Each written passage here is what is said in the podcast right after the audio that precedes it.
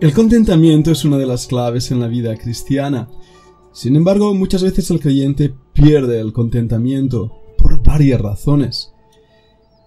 Una de ellas es el temor. El temor se convierte pues en el ladrón del gozo. Y cuando estamos viendo las escrituras y descubriendo cómo el anuncio de que Cristo había nacido fue acompañado por un no temas.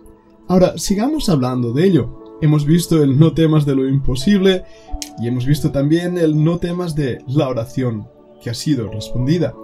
Pero acerquémonos a un no temas, a un tercer no temas. En el Evangelio de Mateo capítulo 1 y versículo 20 encontramos a José, el desposado con María, en un verdadero conflicto, en un dilema. Él está pensando él en qué hacer. María ha sido encontrada que está encinta. Él es justo, nos dice el versículo 19, no quiere infamarla. Quería dejarla secretamente. Está estableciendo su propio plan, ideas. Y de repente, pensando él en esto, he aquí un ángel del Señor le apareció en sueños y le dijo, José, hijo de David, no temas. Bueno, este es el no temas de la perplejidad en nuestras vidas. ¿Cuántas veces nos encontramos en una verdadera lucha emotiva por no saber qué hacer?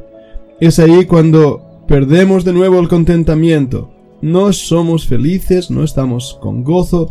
¿Por qué? Porque la lucha emotiva nos turba. Hay decisiones que tomar y frenamos. No queremos tomar una decisión y no nos damos cuenta que cuando alguien no toma una decisión ya ha tomado una decisión, es decir, no decidir. El miedo una vez más hace que estemos parados, paralizados, dudosos.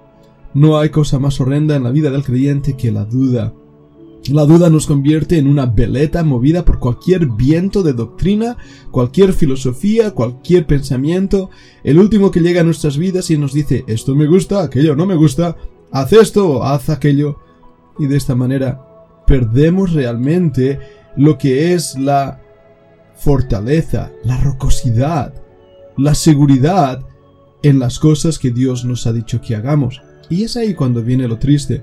Cuando tenemos toda la revelación de Dios, tenemos todo el plan de Dios mostrado en la Escritura, sabemos que es correcto, y sin embargo no lo hacemos por miedo, por temor, estamos dudando tantas cosas, ¿verdad? ¿En quién hemos creído? ¿Será capaz de salvarme? ¿Será capaz de ayudarme?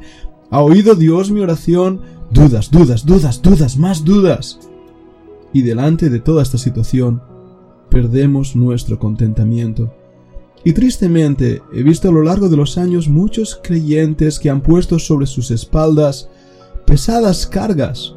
Ellos mismos o tal vez sus predicadores favoritos han puesto sobre sus espaldas pesadas cargas que les hacen dudar, dudar, no saber, intentar agradar a los hombres, intentar agradar a Dios, qué es correcto, qué es incorrecto. La perplejidad nos quita el gozo. Delante de esto, vemos la realidad. No temas. María iba a dar a luz un hijo, y su nombre iba a ser Jesús, porque él salvaría a su pueblo de sus pecados. Y es ahí, en ese nombre y en ese objetivo, el Salvador del mundo, donde encontraremos el siguiente y tal vez más importante no temas de nuestras vidas. Me refiero al no temas de la salvación. En Lucas capítulo 2 y versículos 10 y 11 leemos, El ángel les dijo, no temáis, porque aquí os doy nuevas de gran gozo que será para todo el pueblo, que os ha nacido hoy en la ciudad de David un Salvador que es Cristo el Señor. Esto os servirá de señal. Hallaréis al niño envuelto en pañales, acostado en un pesebre. Y repentinamente apareció con el ángel una multitud de las huestes celestiales que alababan a Dios y decían, Gloria a Dios en las alturas y en la tierra paz, buena voluntad para con los hombres. Sucedió que cuando los ángeles se fueron de ellos al cielo, los pastores se dijeron unos a otros, Pasemos pues hasta Belén y veamos esto que ha sucedido y que el Señor nos ha manifestado. Qué extraordinaria historia y qué poco comprendida es tantas veces. No temas. ¿Por qué? Porque hay un Salvador. Es Cristo, el Señor. En el versículo 3 encontramos esas características de Jesucristo. Salvador Yeshua es su nombre así en hebreo, es la misma palabra, soter en griego. Jehová es mi salvación. Cristo, el ungido, el Mesías prometido. Y por último, el Señor. Jesús es la luz del mundo. Él es el que ha traído la paz, el gozo, la buena voluntad para con los hombres. Él es el que ha traído la salvación. El peor enemigo, el temor más grande del hombre, es la muerte. Es la separación eterna de Dios. Y sin embargo, Cristo venció la muerte dándonos vida y por eso es un Salvador porque nos rescató del pecado, nos rescató de la maldición del pecado, nos rescató del castigo del pecado, la misma muerte. Y Él es ese ungido de Dios, el Cristo. Pero Él también es el Señor de nuestras vidas. O debería serlo, mejor dicho. Y cuando Cristo se convierte en el Salvador de nuestras vidas, en el Señor de nuestras vidas, en el que es el Rey soberano de nuestras vidas, entonces vemos la vida en una perspectiva muy diferente. Entonces no tememos. ¿Por qué? Porque nuestras vidas han sido abandonadas en las manos del Eterno, en Dios mismo. No es fácil la vida, ¿lo habéis notado? Nada fácil. Enfermedades, necesidades económicas, perplejidad. Tantas cosas que nos quitan de un día a otro la paz, el gozo, el contentamiento. Si nosotros nos ponemos a depender de las situaciones de la vida, vamos a fracasar por completo. Porque en una hora puede cambiar todo, en un minuto puede cambiar todo en nuestras vidas. Lo único que no cambia es Dios. Lo único que no nos deja es su Hijo. Lo único que no nos abandona es su Santo Espíritu.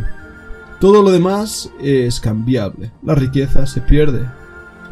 El tiempo se escurre de las manos como agua. No hay nada que podamos aferrarnos a este mundo porque estamos de aquí de paso. Entonces, ¿en qué depende nuestro contentamiento? Solo puede depender en una cosa.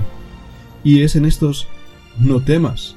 Es decir, solo puede depender en Dios mismo, quien oye nuestra oración quien nos da luz en nuestra perplejidad cuando le buscamos en oración, quien nos enseña que Él es el Dios de lo imposible y por lo tanto podemos poner nuestra confianza y seguridad en Él. Y sobre todo y lo más importante, que Él es nuestro Salvador. Y espero que sea así, que Él sea tu Salvador. Si todavía no es tu Salvador, me gustaría invitarte en este preciso momento a que te arrepientas de tu pecado, creas que Jesús es el Señor que Dios le levantó de los muertos y clames a Dios por tu vida. Le pidas que Él sea tu Salvador, tu Señor, que Él te rescate del juicio venidero. De esta manera, tu corazón descubrirá los no temas de la Escritura. Deseamos en nuestra oración y nuestro deseo, que el mayor gozo sea el Señor en tu vida. La Biblia dice, no os entristezcáis porque el gozo del Señor es vuestra fortaleza. Ahora bien, esta no es una fortaleza física, es una fortaleza espiritual. Es lo único que realmente va a dar sentido a tu vida. Y no solamente eso, va a proyectar tu vida hacia la eternidad basándote en ese Dios que te ama y que ha dado a su Hijo en la cruz del Calvario, para que todo aquel que en él crea no se pierda, mas tenga vida eterna. Espero que tú lo hayas creído. Y si Él es tu Señor y Salvador, entonces alégrate, gózate, ten contentamiento, porque Él ha dicho, no temas. Deseamos que el Señor os bendiga abundantemente. Sigamos aprendiendo.